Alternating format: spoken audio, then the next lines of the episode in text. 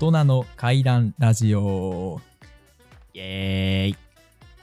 このラジオは大学生である私たちが日頃のちょっとした疑問について話し合うことで一歩大人になろうというラジオです。今日は私リッキーとサトシがお送りします。よろしくお願いします。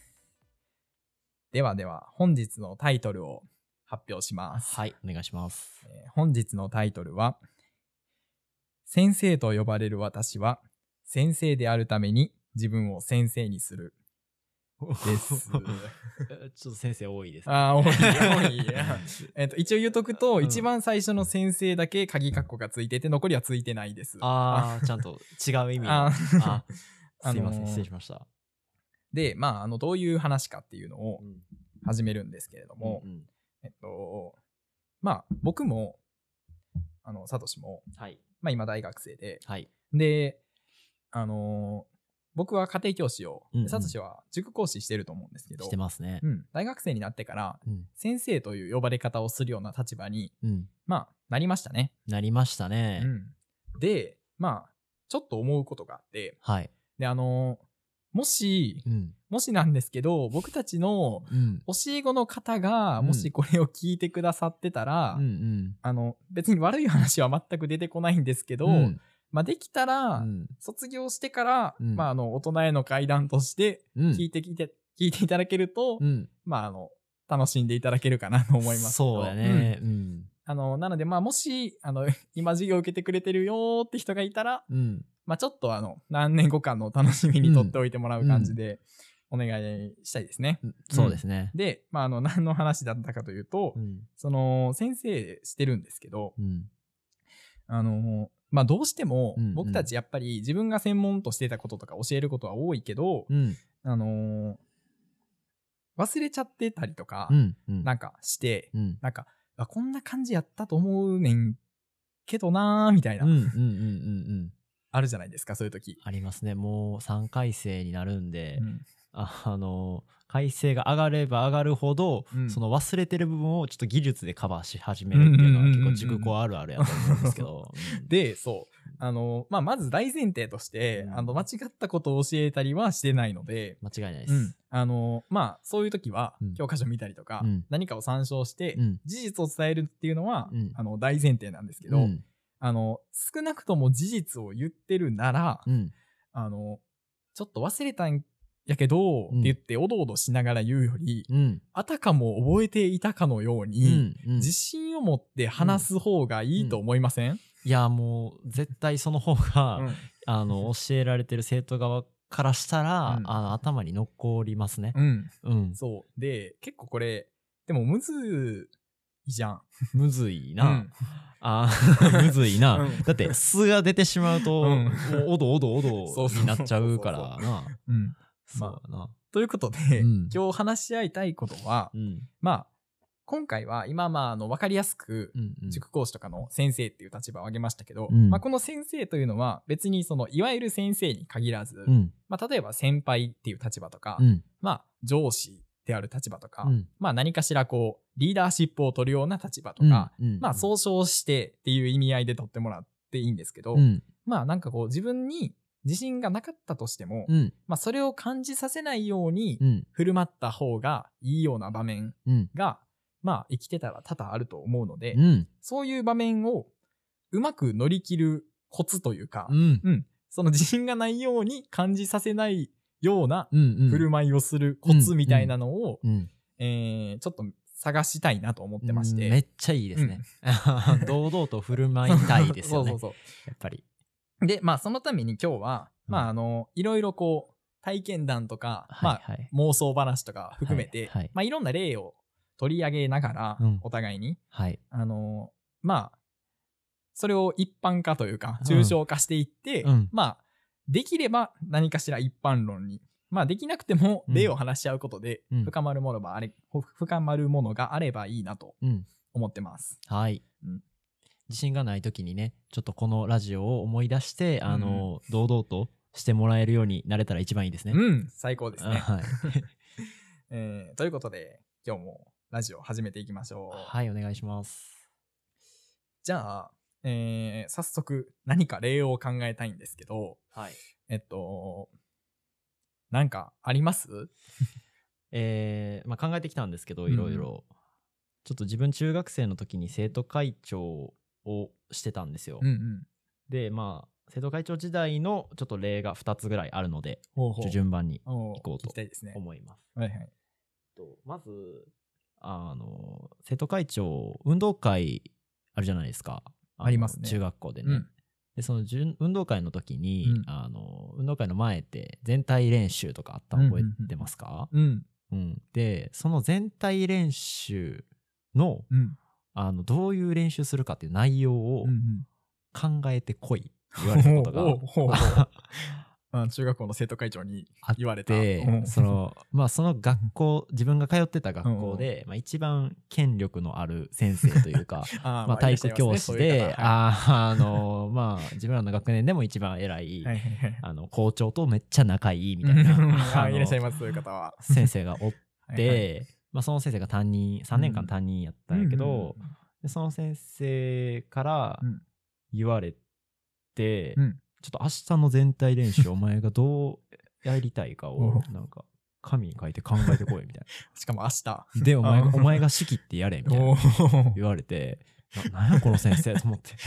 自分がサボりたいだけやんかって思いながらあのめちゃめちゃ腹立ったんですけど、でもまあもうそう言われたらやるしかないじゃないですか、うん。うん。もう無理とか言えないんで中学生うん。で先生に対して怖かったし、うん。だからまあそのどんな感じで練習したらいいかなっていうのうんを考えて、うん。で次の日、うん。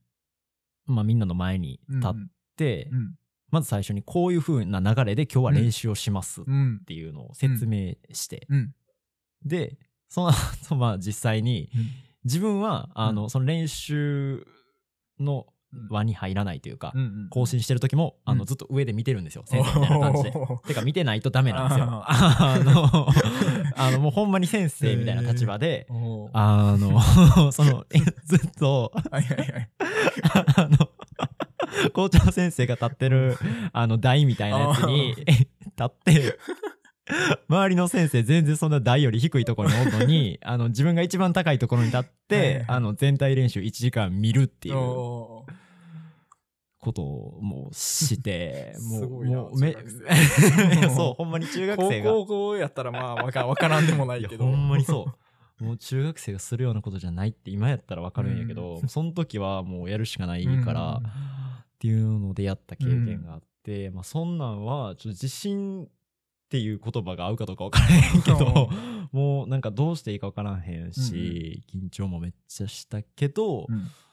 なんやろ、その一番上に立って自分がこう例えばうん。何かこう喋らないといけない場面でこう詰まったりしてると、その間その全体練習の時間は別に、あの止まることはないわけで、自分が進めないといけないっていう,、こうプレッシャーもあったりとかして、うん。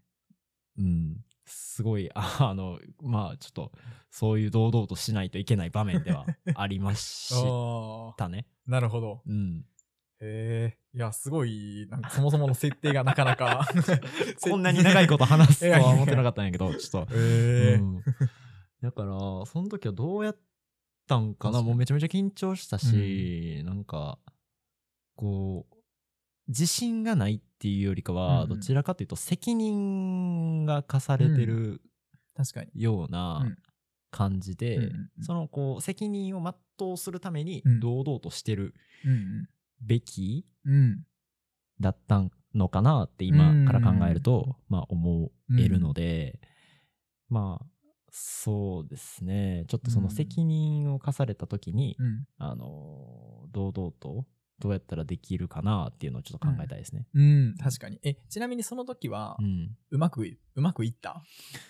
うーんうまくうまくいまあでも滞ることはなかあったかな。あ。それは、すごいな。でなんかその途中で先生になんかうんこう帰ろうとかうん。止められることもなかった。おおすごいすごい。へえ。え、でも全体練習って学校全体ってことあよね？そう3年3学年集まっあすごいなてのいや、なかなか3学年動かすっていうのは、そんな楽な話じゃないもんな。うん、いや多分普通の大人今からしたら普通の大人からして うんも結構なプレッシャーやと思うし、あの若手の先生がさせられるだけでもあのだいぶきついと思うんやけど それをあの生徒会長にやらせるっていう、えなめちゃくちゃやんなほんまにうん。うん、なるほど。でも確かにその場面は、うんいや、いい例やな。なんか、その、おどおどしちゃうと、うん。その、まあ、自信っていうことやけど、結局は、うんうんうんその、まあ、考えてることとか、うん。その、その場を回す作戦がうん。ちゃんとしてても、うん。おどおどしてたら、うん。なんかぐだってるような感じうん。になっちゃうから、なるな、うん。そういう場面で、うん。まあ、逆に、うん。その、正直あんまり身がない内容をしてたとしても、うんうん。堂々とう、ん。なんか、それこそ多分そういうのって、うん。なんか、あの、いわゆるクラスでうん。騒いでるタイプの子うんうん。とかが、うん。なんか、やけど意外とちょっとちゃっかりししっかりしてるとこもあるぐらいの子が、前でバーって声張ってくれた方がうまくいったりする時もあるや。うんうん。んあるな。みんな動くよな、うんうんうん。そのなんか声出して、お前もやもっとやれやみたいな言えるタイプの子。うんううんん。だから、結構自信、それすごい重要なシーンやな。そうやな、うん。確かに全くなかったけどな。あのそういうタイプじゃないの。絶対先生も分かってたけどな。えー、すごいな。うん。だからまあもう、ま、ちっちゃい時からうん。自信は基本自分はないタイプやったから、うん。そういう時はもう早く終われしか考え考えられへんくなるよね。うん。確かに。だから そうもうすごい守りに入るけど、うん。うん。どうしたらいいんやろな。そういう場面でうん。明らかにうん。自信を持ってるように振る舞えるうん方法。え、でも、大人数相手やったらう、ん。ちゃんと声張るっていうのは一つありそうじゃない？確かに。具体的な行動としてはめっちゃいいよね、それ。なんか、声のボリュームとか、うん。なんか、で結構自信ありそうに見えるか、なさそうに見えるか、うん。ボリュームというか、張り具合、うんまあうん実際の音音量、そのデシベルというよりは、その張り具合やねんけど、うんその、張り、張り具合、ハキハキと喋あ、ってるかみたいな話かな。そうそうそううそう。んうんうん。なんか口が開いてないと、うんあの自信なさげになるよね。うんうんうんそれはそうあるうんいわゆるゴニョゴニョ喋ってる状う態だんうんうん。ボと、ソボソとか。うんそれは確か結構それあるかも。に。うんうんうんうん。そうやな。いや、あんまできてた気せんな。もごもご言ってたかもしれない。うんでも声張るのは、うん。あの、まあ、生徒会長やから、うん。毎週、あの、全校集会がね、うん。あるんで、え、毎週全校集会で生徒会長出番あんの？毎週全校集会で、あの、チャイム鳴ったら、うん。起立、休め、気をつけ、これから全校集会を始めます礼を、あの、前で言います。え、全然そんなんじゃなかった気がする、全校集会。え、嘘やろ？全校集会ってそもそも毎週はなかった気がする。嘘やろ？あったって絶対。どこの中学もあるやろ？え？なんなら俺ら全校集会週1で、それと別の日に学年集会週1であったで。いや、学年集会は、うん。確かに毎週月曜か金曜か、月曜かな？なんかあったような気もするけど、うん。え、中学やんな。うん。中学まあ、。高校はもちろんないけど、うん。中学、あった、いや、全校集会ってそん、何話すんそれ。ないよ。話すこと。話すことないよ。そんなんあったかな？うん。え うわなんか今めっちゃ思い出した。全校集会で、あ、ちょ、これめっちゃ、めっちゃ、これもう自分の先生に聞かれてたらすごい、あの、なんていうの、愚痴みたいな感じになるから、あれやねんけど、あの、なんかテスト前になると、うんうんあの、今週はうん。テスト頑張りましょう、うん。勉強頑張りましょう、みたいなことを、あの、まあ、言わないとあかんくて、うんうんうん。で、それはテストじゃないときは、まあなんかうん今週はこれ頑張りましょう、うん。うんあの体育大会に向けて練習頑張りましょうとか、なんかそういう一言を最後に言わないといけない場面が毎週あって、で、普通に期末テスト前やったんかな。うん。で、期末テスト前で、あの、今週勉強頑張りましょう。うん。で、期末テストなので、副教科もあるので、うん。あの、なんていうかな、計画的にうん。勉強頑張りましょう、みたいなことをさらって言ったら、うん。あの、その一番怖い体育の教師がうん、副教科ってなんや？うわ、久しぶりに思い出した、その感覚。で、あの、俺がその、さらって言った瞬間、もう、めっちゃ怒鳴られて、その場で。全校集会？その場で、え？端っこにおった、その、一個も動かず、端っこから副教科ってなんやーってめっちゃ怒られいてか、つすぎる。言い直せって言われて、言い直しました。あの、実技教科って言い言い 言い直させられました。ちょっと、それ、いや、その、副教科論争があるのは理解できるけど、ふ、服ってなんやーってめちゃめちゃ、めちゃめちゃ怒られましたね。あの、ちなみにこれは、あの、さすがに、あの、友達も、いや、あれは言い過ぎだってなって、いや、そらそうや。成功集会終わってから、ほんまに大変やなーってめっちゃ、慰められた。かわいそうすぎる。それは、やりすぎ。その、怒るにしても、後から指摘で。いや、ほんまにそう。もうその場で、多分カチンときたんやろな。カチンときて、もう、もう瞬発的に言ってました。おうん。もろ。うん。なんか生徒会の先生みたいなのもおって、うんあの生徒議会っていうのが月1ぐらいであるんやけど、うん。生徒議会の後その後の生徒議会とかで、うん。そのその生徒会の先生に、いうん。やあれはちょっと言い過ぎやなみたいな感じでちゃんとフォローも あのしてくれるぐらいそういう先生もいる。うんほんまにね あのびっくりしたよね。そらビビるな。うん。トラウマやな。んなか怖いとかよりもあのまずびっくりした。ななんで今そのいここ。たまにあるその、あの、申し訳ないとか怖いとか何よりも驚きが先行してしまうとき。そうそうそうななんかだってまさかそこで怒られるとは思わうんん。から、まあ、中学生やし。う、ん。もうびっくりしたよね、えー。で何の話だっけ？えっと、声を出すと、ああ、ってことは、ちょっと待って、その先生はうん、声を張ったかうら、ん。すごく自信があるように見えて、うん。その圧にびっくりした可能性もある。あそれはあるわ。確かに、そう言われると言ってることおかしいもんなだって、言ってることおかしいけど まあその副教科論争があるのはうん。理解できるけど、うん。その場でそれを言うのは、うん。ちょっと明らかにやりすぎ。やけど、そのボリュームのせいで、その自信がこう影響してきて、うん。なんかちょっと、確かに。ある、ある、あるな、うん。なんかだってもしその先生が「そううん副教科ってなんやねん」みたいな感じでうんボソって言ってたとしたら、全然俺流流してたと思うし、あの聞こえたとしても、全然流して、まだあの終わりますって言ってたと思うから、確かにそれはそうやな。うんあじゃあやっぱり声、あ、そう、運動会の話ではう、ん、声がね、結構あの、なんやろな、大事かも。自信を見せれる要因の一つ。うん、要因の一つやね。運動会つながりでう、ん。ちょっと思い出したのは、おう。まあそんな、あの、その声の話、ちょっと関連やねんけど、うん自分が小学生の時かな。うん。で、小学校多分6年生やったと思うんやけど、うん。小うちの小学校赤組白組に分かれて、うん。なんかその戦うスタイルのうん。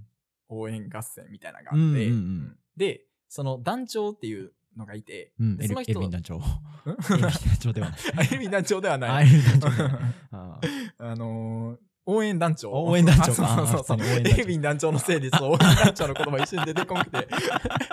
あの、うんハンジでもないし、あアルミンでもないし、とか一瞬なってしまったけど、ああの、応援団あ、長応援団長ね。を自分がやってて、うその応援団長が基本なんかいろいろずっと声出して、うん。なんか前に立ってて、うん。で、その人のなんか、結構練習ちゃんとしてたりして名物的やったんは、うん。なんかそのもちろん得点に入るのはうん。騎馬戦とかもあったんやけど、うん。でそのまま練習はしてるけど、うん。なんか応援合戦声の応援合戦みたいなので。うん。で小学校とかやってよくあると思うんやけど、うん。なんか例えば白組やったら、うん。なんか空を見ろーって。で青空に広がる雲の色は何色だー。あるな。白だーみたいなや あるな、うん掛け声なつ。そうそうそうあれ意味わからんな。あの空を見ろからうん何色だーまでが応援団長担当で、白だーが、うん。あのその他白白組の皆様のうん担当みたいな。うん。心臓を捧げようと 言ってなかった。ああ、言ってなかったかな？あ、言ってなかった。うん言ってなかったエルヴィン団長じゃないん や。エ大ルヴィン団長ではないねんな。あ、オッケーオッケー。ほんで。で、えっと、そうそう、その時に、うん。なんか、あの、なんやなんか、ちょっと具体的なセリフ回しは覚えてないんやけど、うん。なんか、その、応援合戦を始める時に、うん。なんか、こう、なんちゃかなんちゃかの赤組みたいなのと、うん。うんなんちゃかなんちゃか白組で、うん。応援合戦をうん。始めるぞーって団長が言って、うん。全員がおーって言って、うん。その始まるうん。っていうやつやって、うん。でそれは予定通りだとうん。そのグラウンド、まあ、もちろん最初はグラウンドの外にいて、うん。円の。でグラウンドの中に入って全員その場に揃ってからうん。言う予定やって、うん。で自分は白組の団長やったんやけどうん。赤組から言うやって、うん。で多分その赤組の団長の子が、うん。その子めっちゃ仲いい子やってんけど、うん。あの緊張しちゃって多分。その入場する前に、うん。全員入場口に並んでる時うにん言っちゃって、その始まるセリフを。で、うん。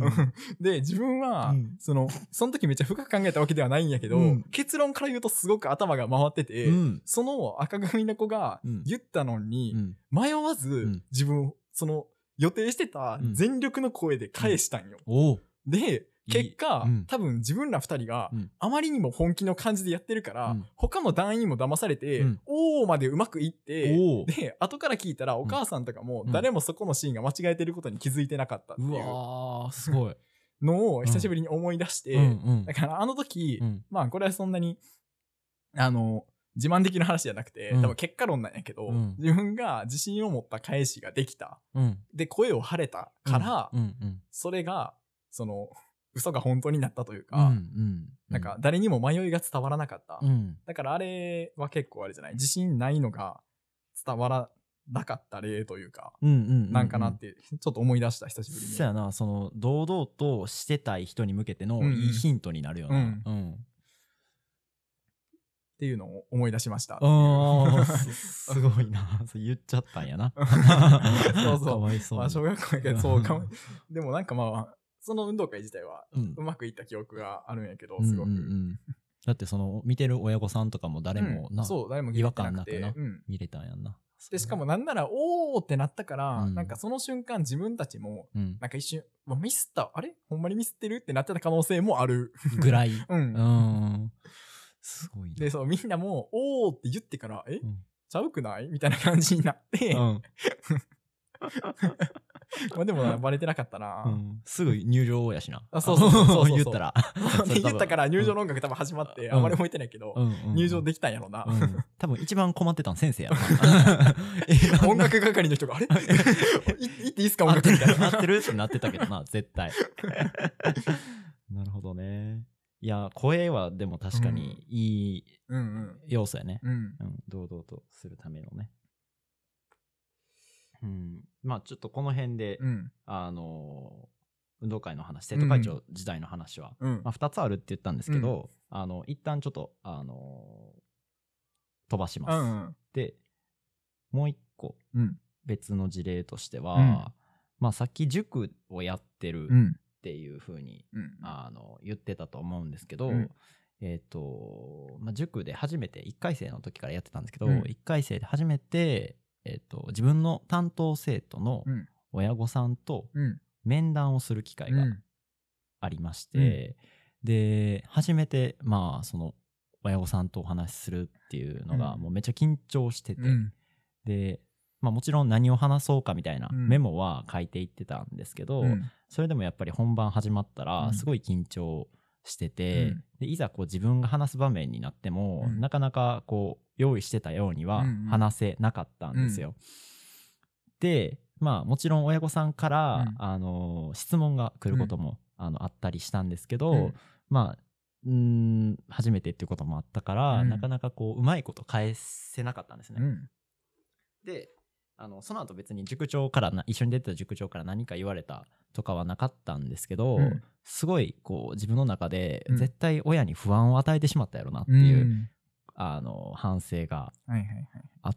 で、でまあこれも今回のテーマにすごく沿ってて、あの自信が、まあ、まだその塾講師を始めてすぐだったんで、うん。まあ、教え方であったりとかうん。あのそういうところはまだ慣れない部分もあったりして、そんな自信満々にあの、できなかったですし、うん。あのなんならその1年前予備校とか通ってたんで、うん。自分。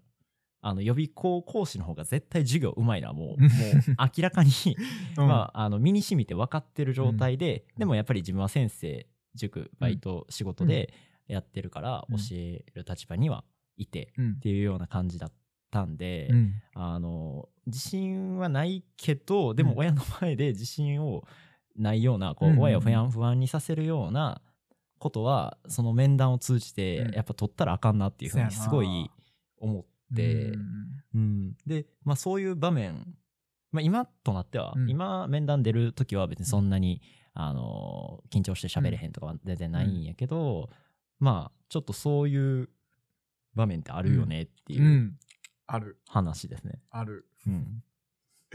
うん。いい例やなそれも。うん。自分もその家庭教師自分は家庭教師なんやけど、うんうんうん。まあ今はもうそのいろんな人数見てるとかうんうん。ではなくて、うん。まあちょっと個人的にやらせてもらっているっていう感じなんやけど、うんうん。まあ昔は結構何人かいろんな人とうんうん。やらせてもらってたりした時もあって、うんでまあもちろん今も含めてその向こうの親御さんの方と含めて、なんかこう家庭教師やから、うん。なんか親御さんとその授業のフィードバックしたりとか、うんうん。っていうのも結構定期的にあったりとか、うんうん。まあもちろんその面談的なうん。進路の話したりとか、うん。まあ塾と一緒やから向こうからしたら、うんうんうん。もちろん。てかなんなら塾よりもうん。個人的に相談に乗ってもらえる相手やから、うんうん。まあいろいろこう分かる範囲のことは答えてあげなあかんなと思ったりして、うん面談っぽいことをしたりすることはあるんやけど、うんうん。まあ全く同じ話の繰り返しになっちゃうけど、うん。なんかそれがたとえどれだけ的をついてる意見でも、うん。ちょっとこう不安げに言っちゃうと、うん。相手の親を不安にさせちゃうし、うん。その向こうの子も不安にさせちゃうし、うんうんまあ向こうの子からしたらこう先生ってうん。やっぱりこう、あのー一心不乱についていけるうん。人でありたいうん。やん、うん。うん。自分にとって先生、まあ信頼してくれてるならといううん。か信頼、生徒側からしたらうん。信頼できる先生にうんついていけるっていう状況は、うんうんうんうん。まあ、すごくいい状況やと思うから、うんうん。そういう存在でありたいなって思う時はよくあるし、うん。うん。そそうやな。そういう場面で、うん。だからまあ、入りの話にもかぶるけど、うん。いかにこう、自信、だからこの場面では、うんうん。全く自信がないから、うん。自信をがあるように見せるというよりは、うんうん。別にないわけでもないけど、うんうん。自信がないように見える瞬間を作らないっていううんうんうん。確かに。表現にも近いかもしれんな。確かに確かに、で一応この、まあ、1個目に挙げた例と2個目に挙げた例の共通点としては、うんあのやっぱ責任がある程度こう伴ってるとは思ってて、うんうんうんその責任が伴ってるこううん。重圧がのしかかった時に、あの堂々と振る舞うにはまあどうしたらいいかっていう一応こうつながりで、あの考えれたらいいかなと思って、さっきは声が声を大きくあうんうん。の張るみたいな話が出てたと思うんやけど、まあちょっと今回はまた全く自分に自信がないわけでもないっていう状況設定もあると思うから、ちょっとそれで考えていきたいよね。しかも今回の事例で、その、うん。三者面談とかで、うん。めっちゃ声張って、でかい声出してても、うん。ただただやばい確かにこの、この距離感で喋ってるのに、あの、もう生徒さんはね、本当にすごいねって、よく頑張ってくれています とか言うとおかしいしな。うん違うから、違う解決策が必要やな。そうやな。あの、もうちょっと冷静に対処しなあかんもんうんな、この場合は。そらそうやわ。めちゃめちゃおもろい。想像したら笑えるな。おもろいな。うんいやうんー、そやな。うんでも、自信がなくなる、その逆にというか、うん。自信がなくなる瞬間って、うん。やっぱりう、ん。重圧かかってる時は多そうやな。そうやな。重圧かかってる時多いな。うん。うん。なんか重圧の種類にもいろいろあると思ってて、うん。ちょっとこれは後で話そうと思ってたんやけど、あのまあさっきこれをちょっと責任が伴ってるみたいな話をしたと思うんやけど、これを勝手に今日自分は責任系のあの重圧っていうふうにいいね。分類。あ分類、うん。あ のいいね。責任系のこうやっぱ堂々としてないといけない場面、はいっていうふうに言おうと思ってて、うん。でもう一個あるのがうん。発表系、ああ。大衆の目系ね。あそう大衆の目系。うん。うん。あれはなんか別に自分なん責任はないやん別に そうやな。だって、な なんか、その、全く言葉を選ばずに言うと、うん。自分がやったことをうん。勝手に聞いてる人がいっぱいいるだけやもんな。うんうんうんうん。そのそう、まあもちろん状況によるやろうけうど。んうんうん。やからまあなんか前者のやつは、うん。あの堂々としてるべきやねん、うん。どっちかって言ったら、うん。そうやな。やけど、まあ、後者はどっちかって言ったら堂々としてたいっていう、まあ、自分の願望になってくるとは思うねんけどまあでもあの結果なりたい姿は一緒やと思うんで、ちょっとあのそこはちょっと区別して、うんうんあのそれぞれでこう、うんうん。いいいいな。解決策見つけれたらいいかなとは思っいいな。てたうん。な、確かに。プレゼン系とかもうんあるもんな。そうやな。見られてる系ね。そうやな、うん。でもなんか会社のプレゼンとかになると、うん。結構どっちもな気はするけどな。まあ責任も伴ってくるし見られてるから緊張するっていうのもあるし。そうやな。うん、でもなんか学校の授業それこそ小学校の授業とかで、小学校ってさ、うんうん。めっちゃ当てられてたくない？当てられてた。今から考えたら。当てられてたよもう地獄やんなあんな。ん、うん。ありえへんよな。うん。なんかもう問答無用にうん。絶対答えなあかんかったやん、うん。わかりませんとかあんま言ってる子おらんかったくないだって小学校の時って。なんか大学の授業とかやったらさ なごめんわからないですとか結構おるけど、おるくない？うんおるけど、うん。最近、うん。これはあのめっちゃ余談になっちゃうんやけど、自分はその工学で機械系なんやけど、うん。そのまあ副専攻というか、うん。なんかそのよよ余剰学習みたいな形で、うんあの農学系の授業をちょっと取っててでそこでその授業ではなんかうん結構当てるタイプの先生多くて、うんうんうんうん。もうなんか名簿見て「うん。はい何々さん」みたいな。うんうん。でうん。自分ら工学やからうん。何もわからんわけよ。まあ、受けに行ってるやつが悪いねんけど、うん。困るなそれでうん。で農学の人たちはうん。結構答えれるもう3年生になってたら、うん。ある程度まあ専門知識ついてるやん自分の専攻は、うん。だから結構答えれる人も多いんだけど、うん。なんかまず聞かれてるその言葉何まず何を聞かれてるんかがわからんくて。でちょっとあの即座にチャット GPT とかに聞くんやけど、うんあのチャット GPT が言ってきた用語も知らんくて辞書辞書ゲーム始まるっていう。実証実証ゲームって言うんやそれ。今名付けました。あ のウィキペディア見てて、うん。また違うウィキペディア飛ぶみたいなやつを実証実証ゲームってえ あのちょ覚え6回ておきます。6回たどればどこにでも行けることでおなじみの 六 どこにでも行けるんや。あーそうなんからしい。うん。ウィキペディアの関連リンクからどんな言葉同士でも、うん。ちょっと6回があ正確か忘れたけど、うん。なんかたどれるらしい。うわなんか YouTube の企画とかめっちゃありそうやな。面白そうやな。なうん。うん。そうで、まあ、ちょっと話それたんやけど、うん。小学校の話ね。うん。当てられるよねっていそう当てられるよよね。っていう話あの問答無用で当てられるから、まああれは全然責任も何もなく、うんただでもやっぱり周りの目があると、うん。あの堂々堂々としてるのももちろん大事だし、なうん。ちゃんと答えれたいっていううん。多分気持ちがあると思うから、うん。まあでも最低限あのハキハキと堂々としてたいよね。うん。うん。確かに。うわープレゼンいやでも10月のしかかるプレゼンもあるもんな、うん。難しいな。なんか自分自分は結構自分で言うと変やけど、うん。プレゼンはまあ人その一般ラインと比べると、うん。まあ結構やってきた方かなとも思うし、うんうんまあそれがゆえにまあちょっとどっちかというと得意かなとうんう思うんんやけど、うん。なんか自分がよくやってた系プレゼンはなんやろな一番緊張したのはうん。あ一番でもその重圧みたいなんがうん。あったなって思うのは、うん。自分がやってるやつというよりはうん。なんかみんなでやったやつ、おー。えー例えばえっと何人かで発表ってこと？あそうそうそうそうそう。うん。なんかえっとね高校の時にうん。課題研探究かな？うん。探究みたいな授業があって、でそれはその学校でチームに分かれてうん。5人、56人ぐらいやったかな？うんうん。チームに分かれて、うん。で自分で研究テーマを決めて、うん。その週に2時間かなんかあったんやけど確か、で1年ぐらいか半年かなんか忘れたけど、うん。結構長期間かけて、うん。その授業でちょっとずつ研究進めて、うん。で最後こうポスター発表にして、うん。でポスター発表で、うん。なんか学年が300人ぐらいおったから確か、結構50グループぐらいあって、うんうん。でポスター発表で上位に残ったところ上位上位一つだけやったかな。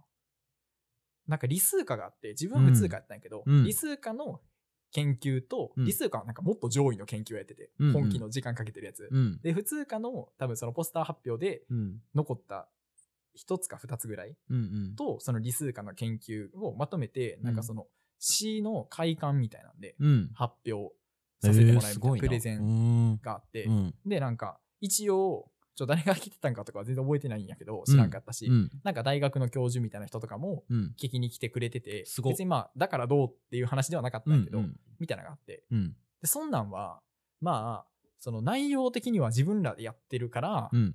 その内容がわからんとかの不安は全くないんやけど、うん。まあ人が多いっていうのもあるし、うん。うん。まあ聞きに来てくれる人がなんか教授とかってこう適当なこと言ってたらバレそうやっうん。うん。ていうのもあるかつ、うん。みんなでやったことやから、うんうんうん自分が一人でやったことじゃなくて、うん。失敗した時の自分一人で回収しきれない感があったから、いはいはいはい。結構あんまり緊張とかせんタイプやったけど、うん。珍しく緊張した記憶がちょっとあるな。うんうんうんうん。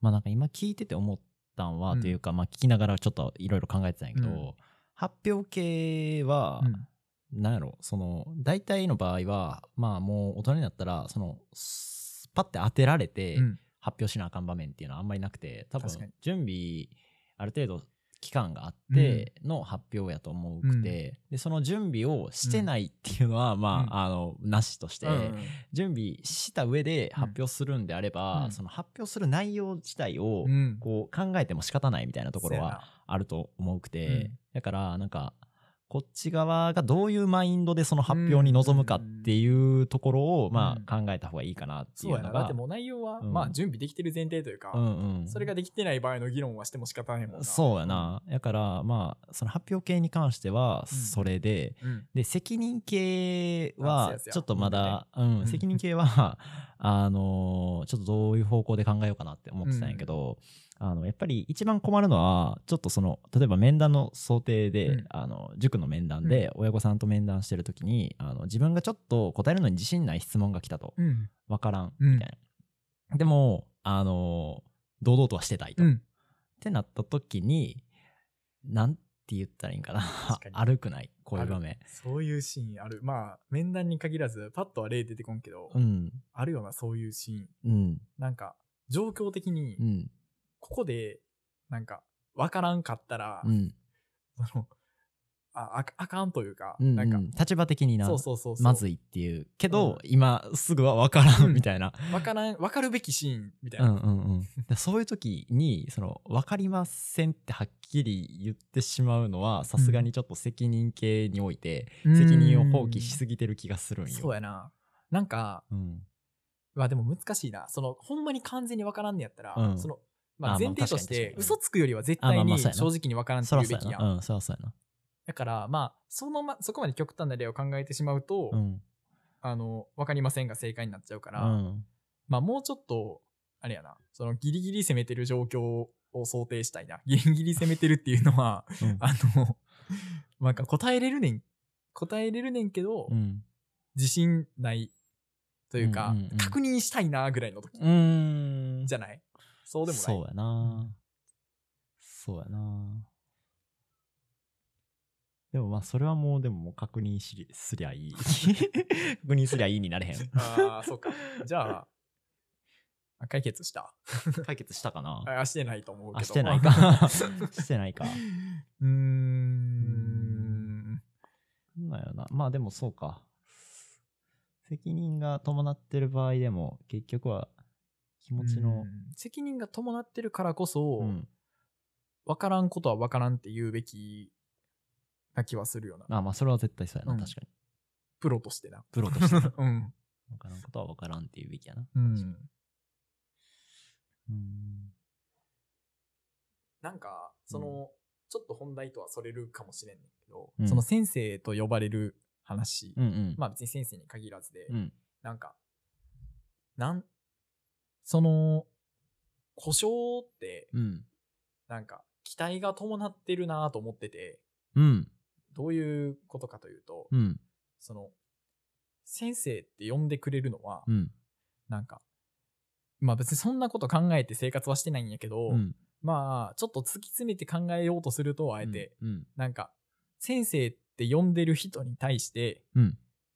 うん、えっとちょっと立場を分かりやすくするために、うん。2人おるとして先生と生徒って呼ぶねうん。生徒はうん先生に対して、うん。えー先生らしい振る舞いをしてくれることを望んで、うん。先生と呼んでるというかそのいろんなことを教えてくれたりとか、うんまあいろんなアドバイスをくれたりとか、うん。導いてくれたりすることをうん。期待してうん。先生とうん。呼んでる。まあうんもしくは例えば病院とかでも先生って言うと思うけど。それはうんその医。学のプロフェッショナルとしての意見をくれることを期待して、あ、何々先生今日もよろしくお願いしますっていう。とか、うんなんか、あとは、その会社、別に会社に勤めてるわけではないんやけど、うん。うん。とかでも、例えばなんか、あの、部長って呼ぶときうん。は、まあ、それはもちろん立場があるから部長って呼ぶんやけど、うん。名前で呼んでもいいわけやん。うん。田中さんみたいうん。な。うん。けど、あえてそこを田中部長って呼ぶのは、うん。なんかその部長としてうん。の行動を期待してるうん。うん。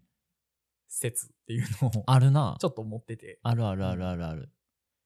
なんか、あの、これ、まあちょっとわからん。適切な例かわからへんけど、その塾のバイトしてる中で、うんあの、まあ結構その塾の中でも、あの、よく働いてる、うん。あの、まあリーダー格のうんうんうん先生とかがうんおったりして、でその先生のことを結構みんな、何々大先生ってああ。呼んだり、うんうんうんあの、するんやけど、そんな感じ。いや、そう。でもそれって、うんなんか、いや、そうやと思う、ほんまに。めっちゃそれそれそれ。うんうんうんなんか、まあ、そのもちろんそのある程度の仲良さのもと、うん。その、ちょっとふざけて言ってる部分はあるにせよ、うんでも、明らかにその人のことを、うん。その自分みたいなただの先生とはうん。違う立場で、うん。もっと上級な振る舞いをあーそうそうそうそう期待して大先生っていう言い方するもんな、そういう時ってん。そうやな。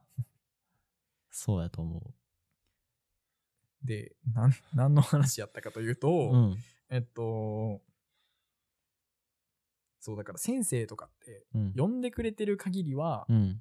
期待をしてもらってると取るべきな気がしてて、うんうんううんん。今の話の流れ的にね。で、まあ責任の話をしてたんやけど、うん。その、だからそういう意味で、うんまあ、責任ある時多いな。やるとき。多いなというか、なんか、難しいな。その、先生という立ち振る舞いをうん期待してくれてる、うんもしくは上司として、先輩としての振る舞いを期待してもらってる限りはう、んうん。答えてあげたいし、うん基本は。うんうんううん。ん。まあ、答えたいやん。なんかそうやな。うん。答えたいな。うん、まあでもそれはなんか普段授業をしてる中で、うんその生徒とのうん信頼関係というか、なんやろまあ教えてあげることは、うんそのなんやろなんぼでも調べたらできるし、あのできると思うねんけど、親ってたまにしか会わへんやん。そうか。そうやな。で、うん。そのためにしかたまにしか会わへん場面で、うん。不安な感じを出されると、うんそうやな。もうそれが、うん。あの全印象になってしまう気がするんよ、ね、親からしたらその大事な子供の全てを 全てをというかその大事な子供を一生に一回の機会を預けてるわけやからな。そうそうまあたまになんかあの、うん。いやもう全然あのうちの子の勉強自分が何も見てないので本当に、あのありがとうございます。お任せしてます。みたいなあの、すごいいい親御さんも、うん。まあいおるけど、うん。あのまあなほとんどがあのやっぱり預けてるぞみたいな感じの、うん。信頼をななんか持って。そうよな。その向こうの人からしたら、うん。まあまずお金を払ってるわけやから、うんうん。それ相応の見返りを期待するのは当たり前の話で、ね。うん。でまあ別にお金あるなしに関わらず、うん。子供のことに関して本気になるのはまあ、うん。そらそうやもんな、うんうんうん。そうだね。ちょっとあの、だいぶその堂々とすることに関しての重要、重要性に部分、重要性をな今、ちょっと喋っちゃったな。そうやな、うんうんうんちょっと戻すか話戻そう、うんそろそろ。えっと、だから、堂々とするにはどうしたらいいかね。そうやね。うん。で、まあ、ちょっと、うん、責任系と、あそう、分かれててんうな。ん、発表系があるんじゃないかなと、まあ、ぼんやり思ったりしてて、あでも、発表系の方がうん考えやすそうやけど。考えやすそうやな。発表系もう、んそれこそ、うん。その、さっきの運動会のうん。対大衆理論が適用できて、うん。あ対大衆理論は何かというと、うんあの、声を張ればいいっていう これ対大衆理論とか呼んでんねんけど、あの、1対1やとあかんからな。うん1対1とか1対2やと、うん声張ったらやばいやつになっちゃうだけやから、うん。あの、対大衆理論って呼んでるけど、対大衆理論な。うん。これ適用できるんじゃない？提供できそうやな。うん。堂々とするために、まあ、声張ってってことやんな。うん。うんうんうんでそれで言うと、うん。あ のちょっとまた判例を出すようで悪いんやけどあの発表系の例の中でちょっと自分が一個、もう一個考えてたのが、あの小学校の時にうん。僕空手をやってたんですよ。で空手って、うん。あの競技が2つあって空手の中でも種目が2つあって、えっと、演武うん。する型っていう、あの部門と、うん。えっと、組手っていう実際に、まあ言ったら殴り合いして戦ううん。部門の2つがあるんですよ。で自分もどっちもやってて小学校6年間やってたんですけど、あの型やるときに、うん。まあ言ったら発表する、うん。自分の演武をうん。見せないといけない、っうんて時に、まあ、これも発表系やと思うんですけど、うんあのめちゃめちゃ緊張する。うん。でも、堂々としてないと、うん。その例えば指先とかうん。手の先とかになんかあのその迷いが出てしまったりとか、バチッとした演技ができないんですよ。うん。力強くやっぱり演技しないと、あの評価につながらないっていうのがあって、それで言うと、うん。あの声は出さないんですよ。なるほどなるほど。なるほど。あーなるほど。うん。あでもうん。あのーちょっと声そのスピーチの時に、うん。あのー大衆の目パターン。うん。で、うん。ややこしいな大衆大衆言ってな、あの迷ったんやけど言うか、うん。その声以外にも、うん。やっぱりその1対1とか1対2で話してる時って、うん。結構話の内容とか、うん。そのまあ、もちろん塾の面談とかみたいに、うん。こう何か重要な話をしてる時はうん。特にやと思うんやけど、うん。内容を聞くやん。けど、正直プレゼンとかって、うん。まあ、状況によると思うけど、うん。そのそんなに1から10までこの丁寧に聞いてるわけではない時もあるやん。うん。うん。聞く側がってことやな、うん、そうそうそうそう、まあ、もちろん言ってる側はそんなあのちょっとそろそろ適当に喋るかとかは なかなかないと思うけど難しいしそれ逆に、あの聞いてる側って、うん。まあそのその人の講演を聞きに来ました。うん。とかやとしても、うん。2時間とかあるやんそういうのって大体1時間とか、うん。やったらそんな1から10まで全部ちゃんと集中して聞いてるかって言ったらそうとも限らんシーンも多いしうん。なんかいろんな人がプレゼンするようなシーンとかやったら、うん。なんかちょっとこの人の話どんなんやったっけみたいな時もあるやん。あるある。でそれってうん。まあそのもちろんプレゼンの上手い下手で印象に残ってるかどうかもあると思うけど、うん。自分の集中力の波が絶対あるあるな。からそういう現象が起きるやん。うんで何の話かというと、うん。ってことは対大衆のパターンは、うん。あんまり内容とかよりも、うん。その身振りみん？しその 頭で理解する情報よりも、うん。目から入ってきたり耳から入ってきたりするうん。その声の張り具合とか、うん。あとはその空手の話で言うと、うんビシビシ言う、ビシビシ動いてるっていう擬音が合ってる？まあうん合ってる合ってる。あ合ってる？伝わると思う。うん。あー伝わる、うん。よかった。ビシビシ動いてるかどうかうん。とか、うん。あとは、そういうのの方がうん。大事そうやな。あー。そうでもない。なんかなその自信がなくなってうん。緊張すると、うん。そのビシビシができんくなるね、うーん。堂々とできん。あ、そらそういう話か。うん。そらそうやな。そうそうそうそう。だからそうやなあーでも空手の例は喋らへんから難しいけど、うん。だからそのプレゼンの例で言うと、うん。あの、喋る内容とかでうん。自信を見せようとするんじゃなくて、うん。やっぱり、その、まあ、探すべきは空手と解決策、探す先は一緒になるんやけど、うん。もっとこう、雰囲気をどう見せるかがうん。考えるべきポイントそうじゃない？うんうんうんうん。なんかプレゼンはそうやな、うん。でも空手は やる空手は違うねん。すいません。空手は空手は その雰囲気はもう気持ちから出ちゃうんよ。うーん。その演舞をする前の入場してる時とかから審判の人が5人ぐらいバーって並んで見てんねん、うん、でそのなんか大衆に見られてるっていうよりかはどっちかって言ったら審判とかあとは勝負がかかってるっていうプレッシャー、プレッシャー、ね。勝ちたいけど、うん。なんやろその勝ちたいのに緊張するねん。っ。ていうジレンマあーでもな、うん。その気持ちはわかわかる。その勝ちたいけど緊張する状況は、自分水泳やってて、あだからその、水泳も個人競技やあから近いところがあると思うんやけど、うんうんあるな。その今から泳ぐだけでやることは、はいはいはい。で別に戦う相手はおるけど横に、うん。その水泳って何回も泳いで、うん。そのまあ決勝とかやったら別やけど、うん。それ以外の特に予選とかやったら、うん。その別に今横におる人と直接競うわけではなく、うんうんうん。その日のタイムいい順にうん。次に進めるかうんら、うんうん。あの 別に横におる人と競う必要も全くなくてただ自分のベストを尽くすうんだけうんうんやねんけど、うん。めっちゃ緊張するやん。するよな。そういう話やんな。そういう話そういう話。あよかったよかっためちゃめちゃそう。危ない危ない。ああのよかった。よかった。危ない危ない。ああ、せいやっといてよかった。そうそうそうそうそうそあーそういう時の緊張、なんか緊張のほぐし方か？これ考えるのは。う。そうやな。でも緊張してても、うん。するのは仕方ないし、うん。緊張するのってめっちゃいいことやと思うんやけど、うん。緊張、なんかこれ昔誰かに言われたかなんかで読んだかやねんけど、うん。緊張できる人ってうん、ちゃんと準備してきた人だけやと思うんよ。というのはうん。なんか、例えばテストとかで、うん。あの全くノーベンのやつ、うん。緊張せんやん。確かに。分かってるから。確かに。けど、うんもう俺全部覚えた自信ある。うん。もう、あの、チャート3週ぐらいこの範囲やったみたいうなんうん。時って、うん。緊張するくない？するな。確かに確かに。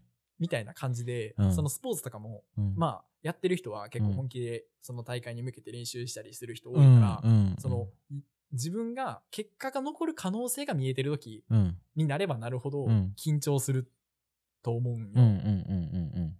確かにだから緊張するのをうん。なくすのは、うん。その無理というか、うんうん努力すればするほどうん。自分のいい、いい未来がうん。見えれば見えるほど、うん。それに伴う反動的な感じの緊張があるうん。気がするから、うんうん。緊張なくすのは無理な気がして、確かに。だから緊張する上でもうん。どうしたらいいか。うんうんうんうんだから今ので言うと、うん自分は練習してきたんだっていうことを、うん。もうちょっとこう思い返すとちょっと楽になるよねあ、それいいやん。うんあ、それ、お前な、今なんで喋りながら思わんかった それいいやん。うん、うん聞いててめっちゃ思ったね。うん。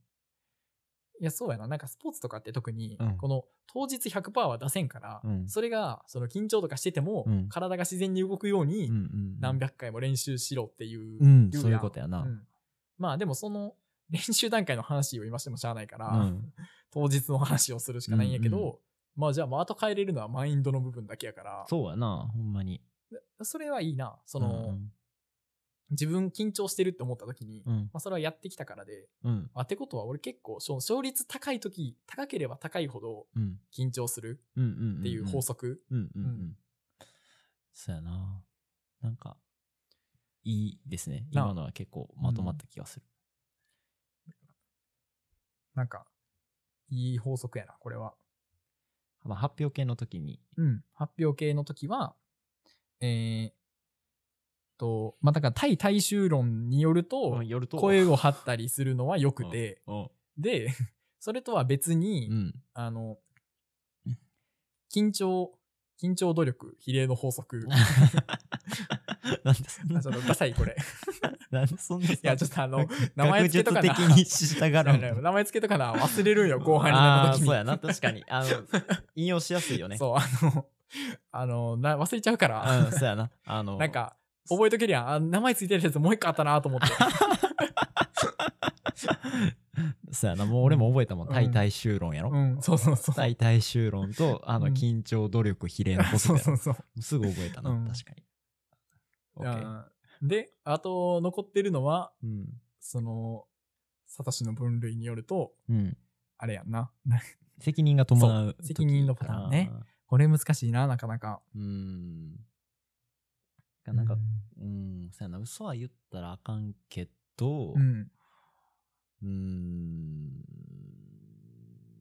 あ、まあ、堂々としてないと分かりませんっていうのをまあ一つの手ってことかじゃあ。うんそんな気はするな。うんうんうんでもさ、そのさっきのプレゼンとかの例と違うのはって思うのは、うん責任が伴ってる場合は、うん、自分に自信がなくてもうん、緊張しうるやん。うん、というのはね。ね。責任っていうのがあるせいで、うん、自信ないからこその緊張もあるうん、し、うん。だからそれはさっきと違うな。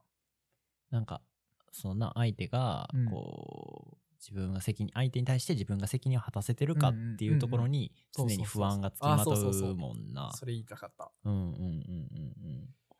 で、そのいっちゃん最初に出した、うん。あの運動会で全体練習を考えないといけないっていううん。例もうん。責任系やと思ってて、うんうん。その自分が、まあ、堂々としてないうん。ようなグダグダしてしまってたら、うん。全員の練習時間が失われていくわけで、それはまあ全体にとってマイナス確かに。やから、うん。その少なくともこう練習を進めないといけないっていう責任が伴ってるうん。のかなっていう確かに。例ではあると思うよね。だから、うーん。まあ、それとその辺をこう2つなんやろな抽象的にして、うん。あの一般化できたらうんいいかなっていう感じやな。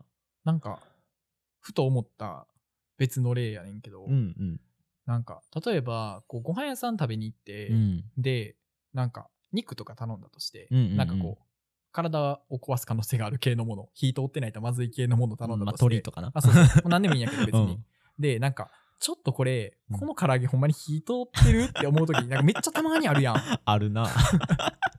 でさある。そういう時に、うんまあ店員さんにうん。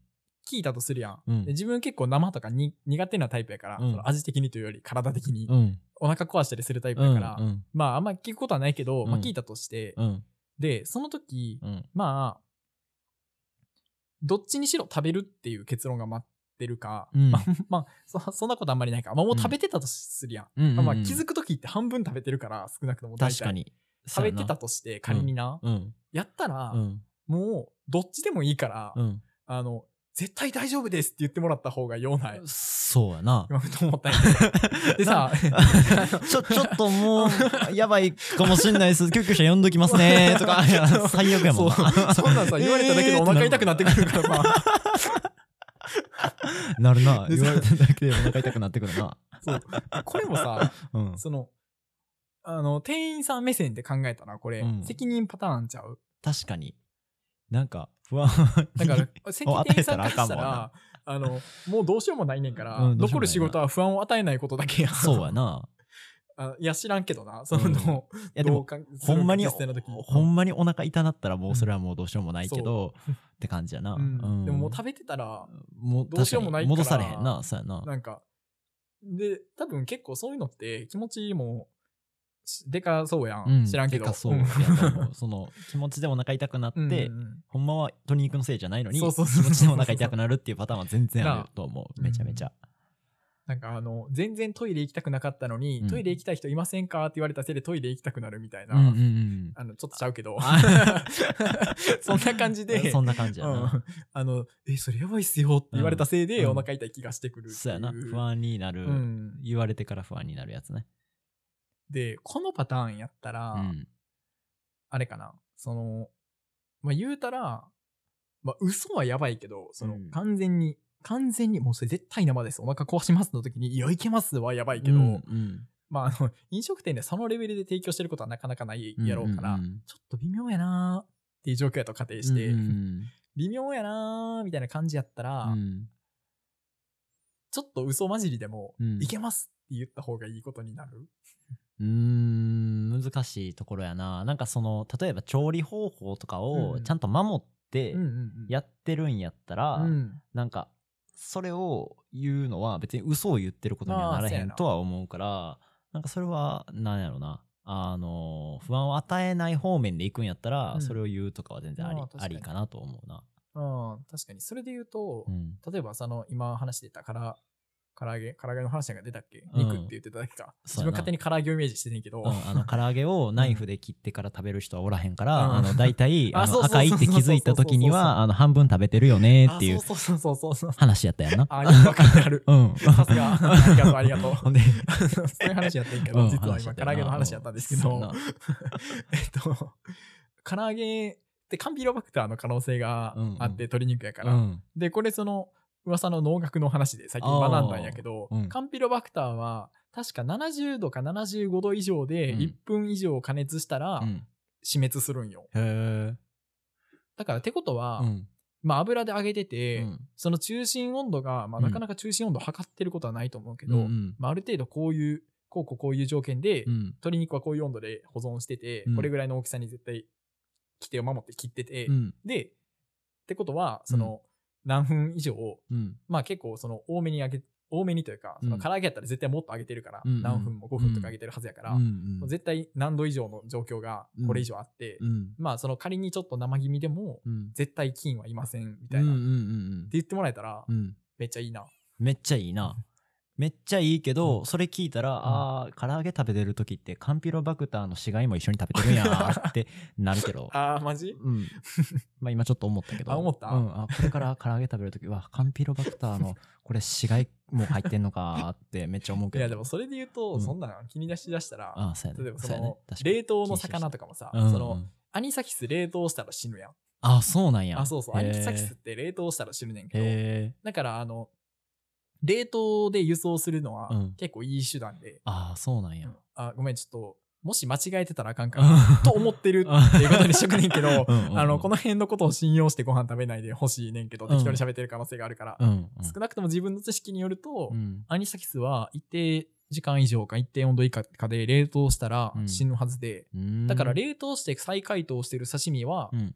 まあ、基本安全なはずなんよ。ああ、そうなんや。けどそれって死んでるだけやから、うん。まあ、中にはおるはずで、うわ。おるはずやけど別にそんなん、そんなもんちゃう？食べ物って。まあ、そんなもんか。そうやな。何の話や？唐揚げは美味しく食べましょううん、っていう話。唐揚げ美味しいよね。で終われる。えーじゃあ今日は唐揚げが美味しく食べれるかなという話やったということ。あっさー 大人の階段ラジオ？本あでータイトル？そうそうそうめちそう大人に行くにつれて、唐揚げ胃もたれするようになってくるから、タイトル詐欺すぎます。あー危ない危ない。はい。えー、もうちょっと喋りましょう。もうちょっと喋ろう。全然、な最後まで言ってない。うん、えっと、なんで唐揚げの話だったっけ？あ、そうそう。だから責任、飲食店とかみたいなパターンやと、うん。その、責任はあるんやけど、そうやな。その、その責任はお客さんに安全な食べ物を提供するっていう責任で、うん。でも、お客さんに安心して食べてもらうっていう責任でもあるやん。っ確かに。って思ったら、な。その、うん。たとえ確証、まあその、特にそのデータとかを言えたらめっちゃ、まあそれはもう確証と言ってしまえるかもしれんけど、うん。その100%の根拠じゃなくても、うん。8割ぐらいの根拠があった時に、うん。安心して食べてもらうっていう責任のために、うん。その、嘘じゃないけど、うん。なんかその断言するっていう、断言するっていうのは、きっぱり言ううん、っってていうのは、うんなんか、まあ、客目線としては、うん。ありな気がせん？うん、今聞いてる限りはそのまあ客の立場に立つと、うん。きっぱり言われた方が間違いなく安心しては食べれるような、うちょっとあのもしかしたら生焼けでしたとうんか 言われるよりかうん。はあの8割ぐらいのその確証がまあ、うん。その作ってる側が持てるなら、そう言われた方が、まあ、安心しては食べれるよね。だからまあ、その、自分がレストランとか運営してるならまた、もっと考えることは別で、そんな適当なことをしてる場合ではないと思うけど、うん少なくとも客としては、その方がいい気がするから、うん。だから、その信用がかかってても、うん。その、えーどういうことか、今の抽象化すると、えっと、なんか食への安全の信用と、うん。ん安全への責任と、うん。安心への責任があって、うん。安心への責任にうん。100%を費やせるから、うん。安全への責任をうん。8割ぐらいでうんとどめてもうん。いいんじゃないか説。まあこれはあの、ただ俺らが勝手に言ってるだけやけど、うん。とも取れる気がして、うん。だから責任が伴ってる場合でも、うん。うんなんかどっかこう一個の責任がすごく果たせて、うん。でそれがその責任を果たすべき相手にとって、うん。それで満足できるぐらいのうん。ものになれるなら、うんうん。その他の責任の重要度を多少下げても、うん。いいって言ったら変やけど、うん。なんかまあやむを得ないなら、そういう選択肢はある気がするな。その結局おどおどして、安心の責任も取れません、安全の責任も取れませんってなるぐらいなら、うん。安心の責任を取ってうん。100%、うんうん絶対安全ですっていう、うん。安心の方にうん。全振りして、全振りではないけど、うん。安心の方100、で、うん。安全80、70みたいになった方が、うんおどおどした結果、うん。安全も70のまんまやし、うん。安心50みたいになったら、なんか結果元の子もないな、うん。うん。それはそうやと思うわ。だからまあそういう意味ではなんやろ。こう責任が伴う場面でうん。堂々と、まあふ自信自分に本当は自信がなくてもうん。堂々と振る舞うためのコツうん。としては、その100%その安さっきの話で言うと安全かな、うん。うん、塾の話で言うと、うん。なんやろ？うわ塾の話で言うとなんなんやろこれ。あでも塾の話で言うと、うん。あれじゃない？えっと例えばあだからその安心じゃないで安全やで。あわかるよ。えっとその会話してて、うん。きっぱり答えられへん何かがあるわけやん。っうん。ていう話やったやんな。まあまあまあまあ緊張の想定としてはね。とかよりもうん。なんかこう知識不足とかでまああもしくはなんか迷ってしまってうん。とかまあ別に迷ってはなくてもうん。態度的におどおどしちゃって。そうやな。でうん。うんちょっとなんかその前提そその部分じゃない？今ちゃんちゃんと述べなかった。そのえっ、と塾の例やとうん。安心のところはうん。その親御さんとかにうん。提供すべき部分や。そうやね。で安全のところは、うん。その今不安にさせてしまうかもしれない要因になってるところでうん。例えばえっとちょっと今親すとか面談とかの例でいい例が出てこんからうん。あの違う例を出すとうん。例えば授業とかでうん。えっとまあ情報はうん。8割8割というかまあもう教科書見てるからうんその場に置いてあってうん。自分の記憶ではないんやけどうん。まあまあ合ってるやろうと思うことを今から喋ります。うん。ってなった時に、うん。えっと安心ん安全のよさっきで言う安全の要素は、うんえっと、その内内容が事実かどうか、で安心の要素は、うん。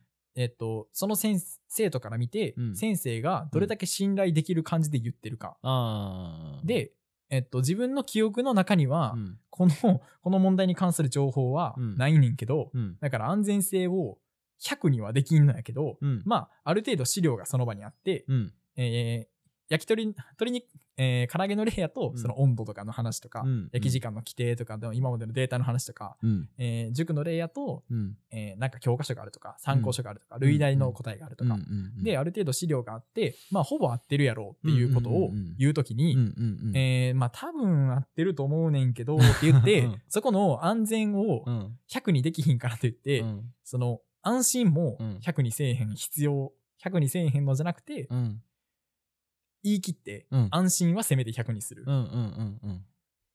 でまああの、まあ、もし間違ってたら訂正したらいいっていうのもおかしいけど、うんうんうんうん。そういう感じの話なんじゃない？うんうんうんうん。なんか今のも、うん。あの言ってくれてすごいいい例やったうん。けどなんか塾のうん。その、まあ面談の話をちょっと引きずって悪いんやけど、うん。引きずって話すとなんやろこっち側がうん。塾講師としてうん。提供するべきサービスは、うん。まあその通ってくださってる生徒さんのうん。成績を上げるうんそうやな。ことやん。うん。でそれが結構そのさっきのうん。飲食店における食品の安全を保つとまあうん。なんかその、その仕事が基本的に提供してるサービスっていううん。意味でうん。共通してるかなとは思って、でえっ、とそうだから本当に成績上がるんですかっていうことに関する、多分その不安に対して自分が本当に成績を上げれるのかこのみなんて言ったらいいのこの勉強法が最適なのかっていうのを、うんうんうん。あの多分自分に問い詰めた時に、うん。それこそさっきも言ったけど、うん。絶対あのもっと完成された資料とかあるし、もっと、うん。あの素晴らしい教え方予備校の教え方とかはいはいはいはい。あるし、うん。あるけどもっといい教え方を探せばあるけど、うん。今自分として提供できるサービスはそれにはまあ至ってないと。うんでも、うん。あのそれそういう事実事実はそうやけど、うん。うんそれは言うべきではないうん。うん。よね。あーなるほどな。あ、うん。めっちゃでも今考えやすくなった、うん。いいいいな。その結構具体的な例を出してくれて、うん。すごく考えやすくなったんやけど、うん。あでもうん。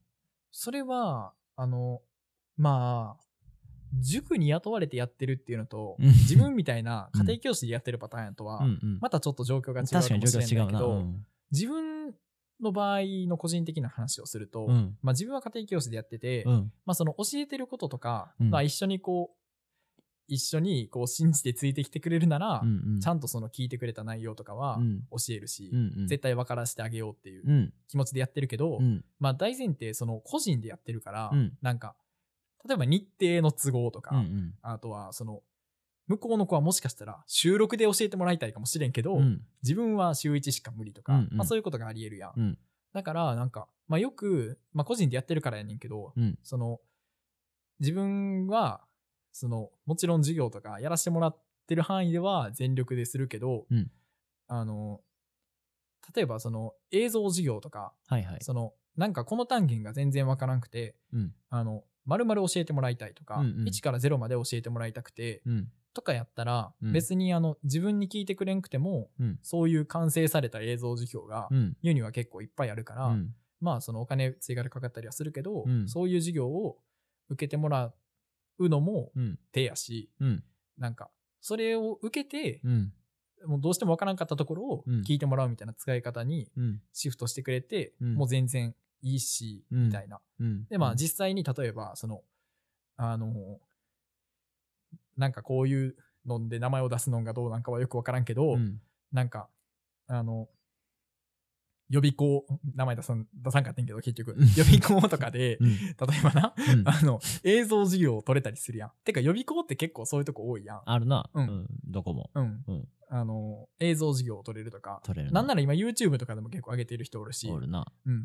だから、なんか、自分は、その責任、まあ個人でやってるからなんやけど、うん自分が感じてる責任の取り方として、うん。責向こうの子のうん。勉強のうん。妨げになるようなことはしたくない。だから、うん。えっと、塾やったらちょっと状況は違うかもしれんねんけど、うん。塾がビジネスとしてやってるから、うん。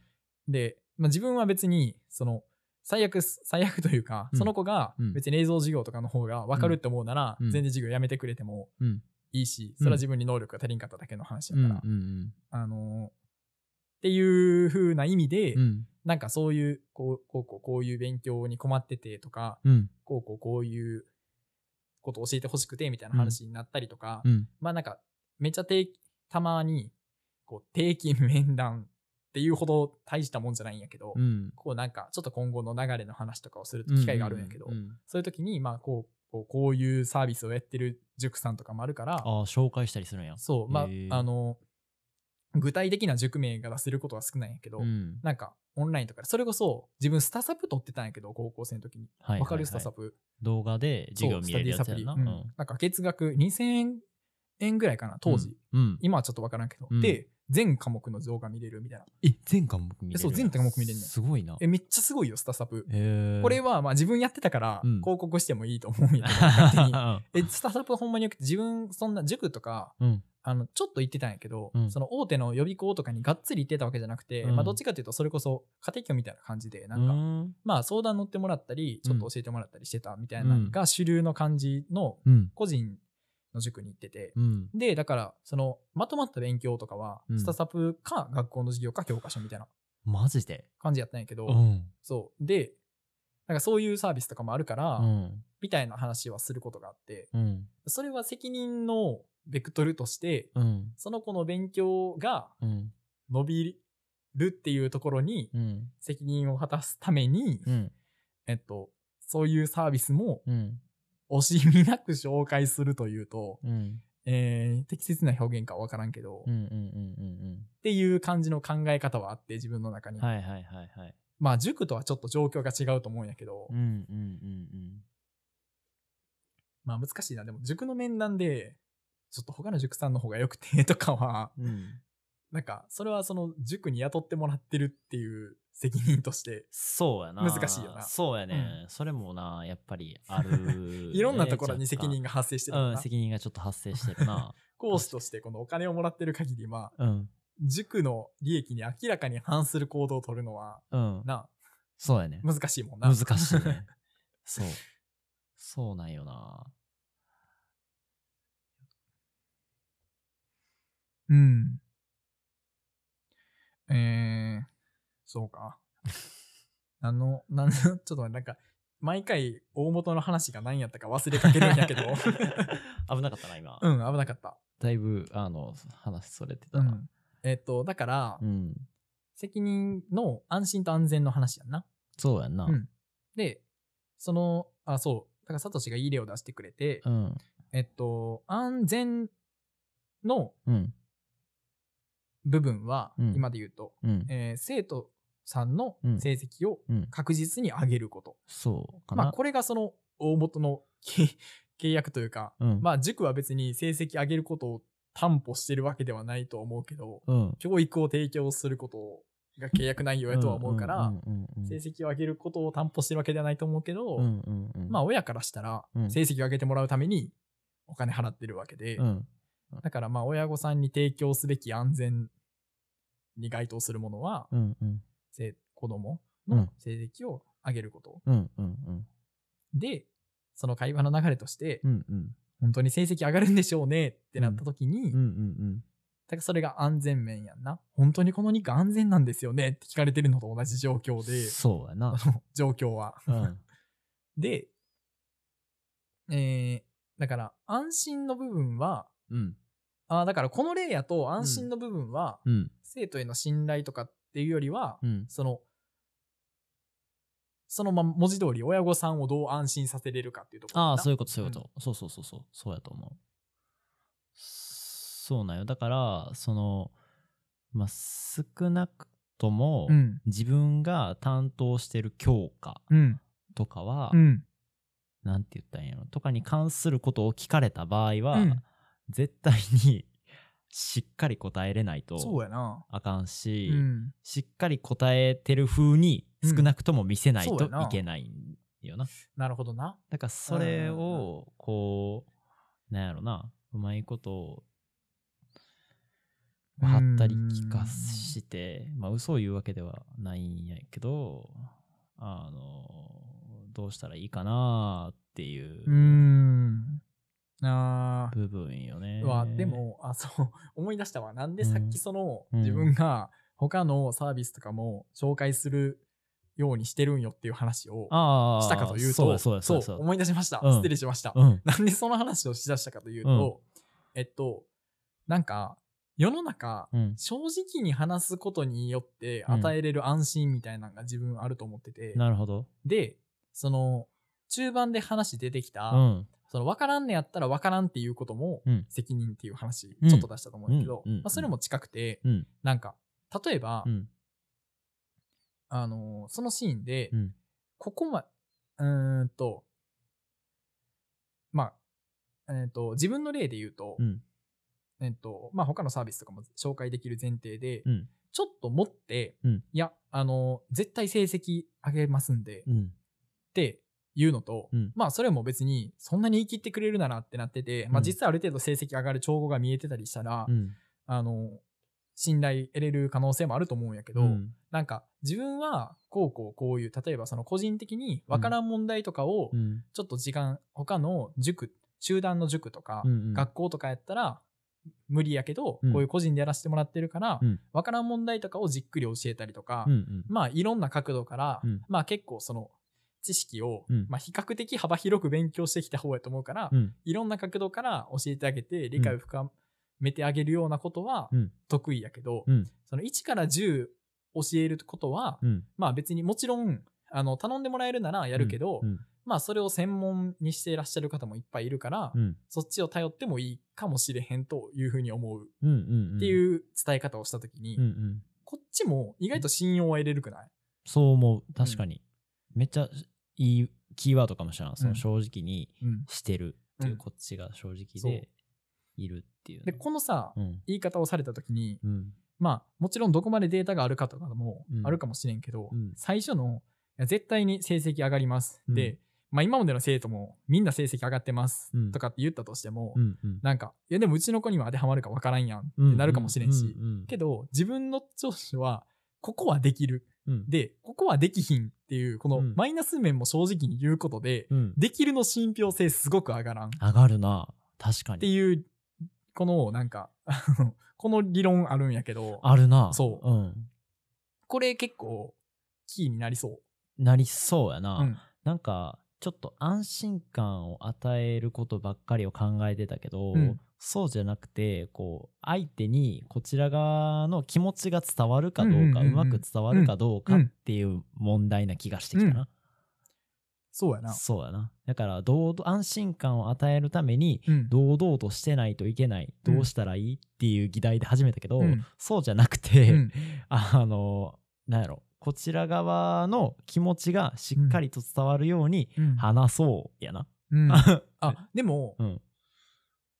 でもでうんも、うん。でもではないけど、あ。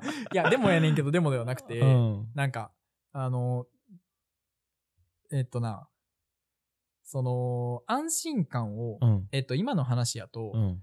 絶対に成績上げますは、うん。断言できひんから、うん。ちょっと、うんあの、言い方がうん。緩くなってしまって、うん。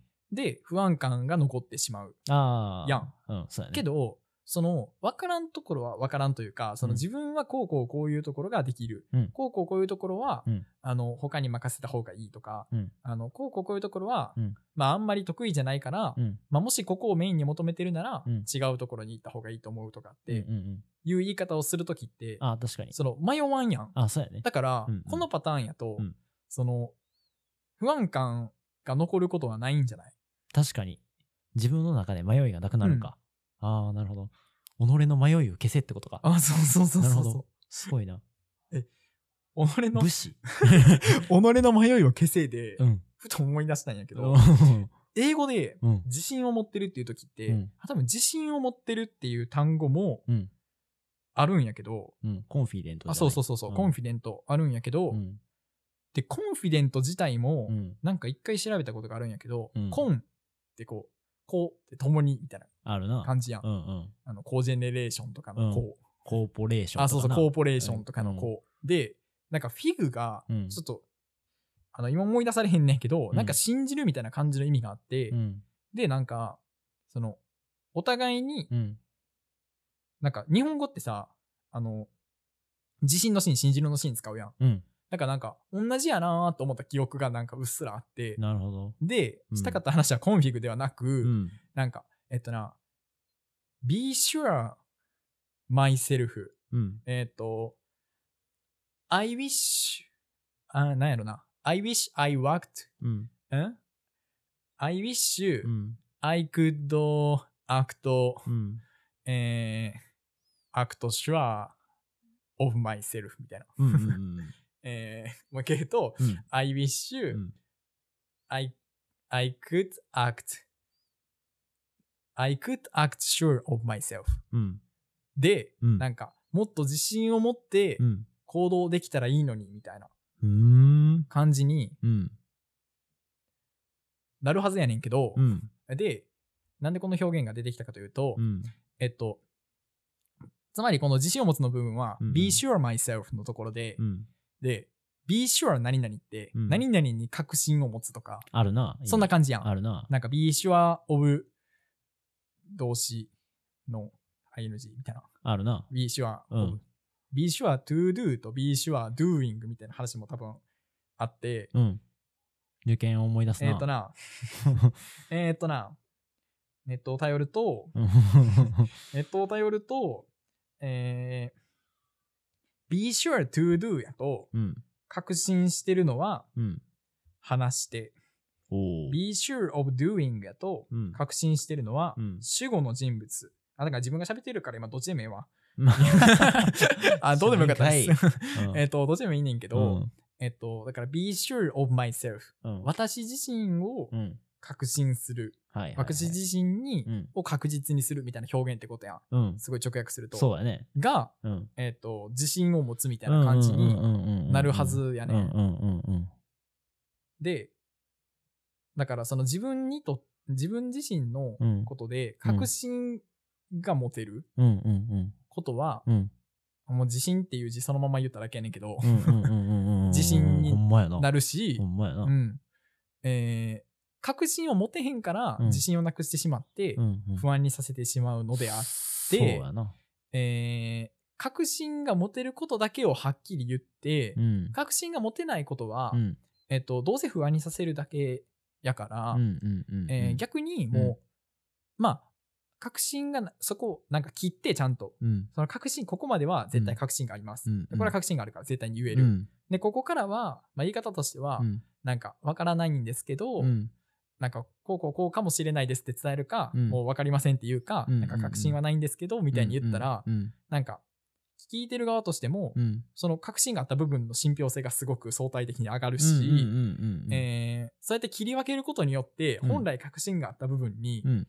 その不安が食い込まんやん。うん。うん。そう思う。これいい作戦ちゃう？いい作戦やな。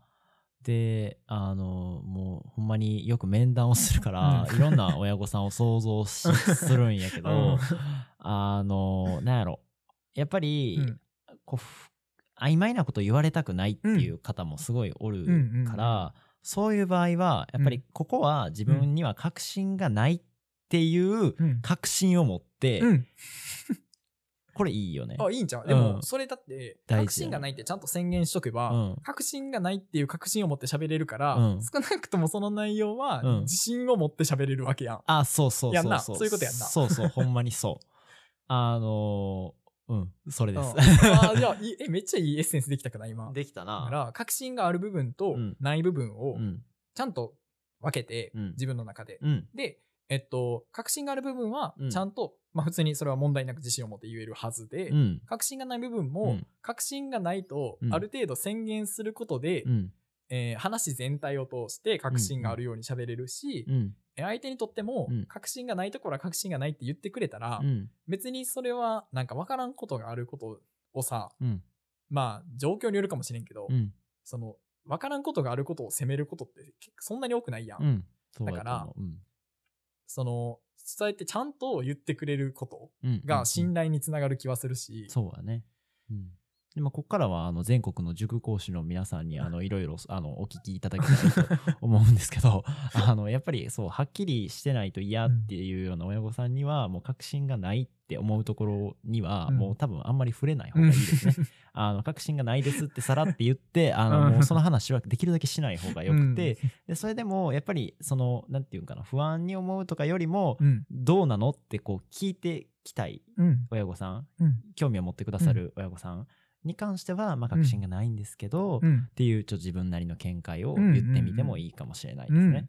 うん。うんうんいいやん。うん。結構今の良かったね。なあ。うん、結構今日の話もう今回もまただいぶ喋ってるけど、気づいたらな、うん、だいぶまとまってきたくない？だいぶまとまってきた気するな。だから全体で出てた話は、うん。あ一応目標を確認しとく？あ、目標にしましょう。一番最初に、うんえー出てた話ははい。あ本日のタイトルは、はい。先生と呼ばれる私はうん先生であるために自分を先生にするっていう話やったんやけど、うん。まあ、このタイトルがどういうことかというと、うん。人民の人民によるみたいな感じ。えっと、そうかも。そう、そうなん？あ、絶対違うやろ。絶対違うやろ。うんうん、ちょっと似てたからな。はいほんで。えっと、うんあの、あ、だからこの先生と呼ばれるっていうのは、うんあ、これなんか途中に出てきた、うん。あの、呼んでることで期待してるっていう話にもうんつながってくるかもしれんけど、うん。先生とか、まあ、うんこの場合の先生はうん先輩上司などなど含め、うん。そのリーダー的立場一般としてのうん比喩先生、うんで、そういうふう比喩に、先生う。ん比喩先生。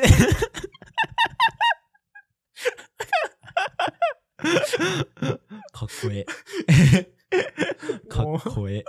もう、もうその4文字言えん。名詞先生とかじゃなくて、比喩先生な。そう、比喩先生うんが、先生と呼ばれてる限りは、うん少なくとも、うんその安心とか安全のうん信頼性を担保するために、うん。先生って呼んでいただいてる限りのうんお返しとして、うん先生でありたいけれども、うんうん。うん実際にそこまで完璧な人間ではないので、うん僕ら、うん。えーまあどうやってうん自分を先生たらしめるかっていううん。感じの感じことを主題に、うん。えっと自信がなくても、うんそれを感じさせないような振る舞い。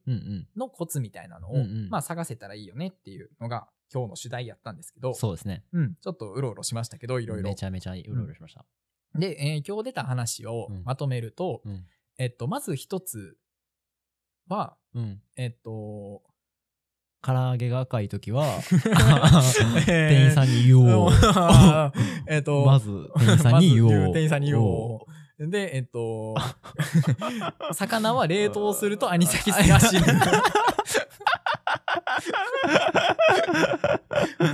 であとは、あの、体育は副教科ではない。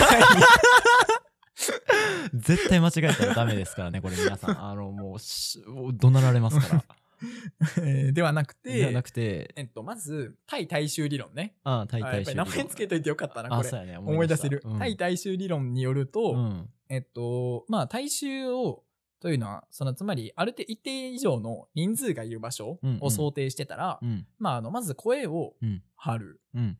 で、あの、ビシビシ動く。うん。うん。うん。まあ、とか顔を上げたりして、うんまあ、ビシビシ動いてるように見せるうん。ことで、まあ、そんなに内容を、うんで、どうこう見せようって気にしなくても、うんそれだけで結構ある程度説得力が。出せるんじゃないっていうのが、まあ、まず一つ目。うんそのサトシの分類によると、うんえースピーチ側の話ね。発表系の話ね。うん発表系の。で、えーっと、もう一つが、うん。えっと、そのスピーチとか、まあ、あとはスポーツとか、うんまあ結構自分個人でやってる時が多いんかな。なんか特に自分がもうめっちゃ準備した時とか、うん。で、えっと、何やったっけえっと、努力、緊張、比例の法則。あ、そうやね。努力、緊張、比あ例の緊張、努力、比例の法則やったかもしれへんけど、やったかもしれへんってどういうこと？えっと、やったかもしれへん。えっと、うん。緊張、努力、比例の法則があって、うんうん。えっと、緊張してる時うん。うん、特にそういう自分の努力の成果を出すとか、うん。自分が準備してきたことの発表をするみたいなシーンにおいて、うん。えー緊張してるなって思ったら、うん。まあ、それは自分がすごく努力してきた証拠、うん。緊張すればするほどうん。緊張、えー努力してきたっていうことのうん。裏付けになるので、この理論によると、えーまあそういうふうに置き換えとけばうんいいよっていう。っそうやね。うん。それでちょっと気持ちだいぶ楽になるよね。ていう感じのが、うん。えーまああのい一般の人とかん？あの不特定多数の人と喋ったりとか、うん。うんまあそういう場面での、そうやね。うん。発表系の。あそうそうん。発表系の、うんえーやつで押していきます。うん。発表系のね。えーでもう一つの分類は何やったっけ？えっと責任系です。あそう責任系ね、はい。で責任系の場面では、うん。えっとまず責任を果たすために、うん。あちょっと飲食店とかの例で出たのは、うん。えっと、複数の責任がのしかかってる時に、うん。えーゴニョゴニョするせいで、うん。えー全ての責任を果たせないくらいなら、うん。まあ少なくともいくつかの責任を完璧に果たすっていうのも、うん。まあ少なくとも素人目線ではうん。ありなんじゃねっていう話がちょっと出て、りなんじゃねえぐらいやねまああの別にそれを推奨するとかまで強くは言えないですけど、うん。まあありなんじゃないかなっていうのが考えの一つと、うん。えっとで最後に出た話が、うん。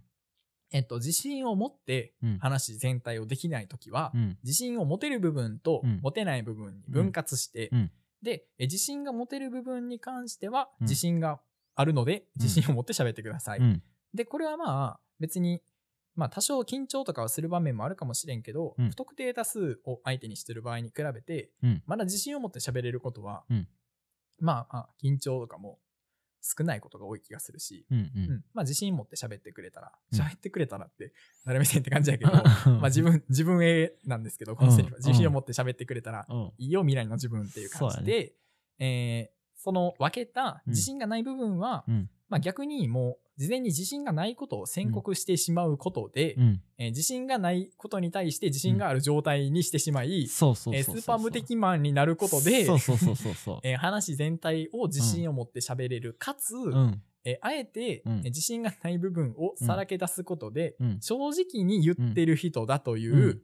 えーフィルターをもらって、うんうん。そのフィルターによってうん。話全体の信憑性も増し、うん。結果として、うん。えー信頼をもらえたりとか、うん。まあ、その責任を果たせることにつながるんじゃないかうんうんっていう、うん。まあ説。うん。そうですね。みたいな感じの話がうん。出てきましたね今日は。そうですね。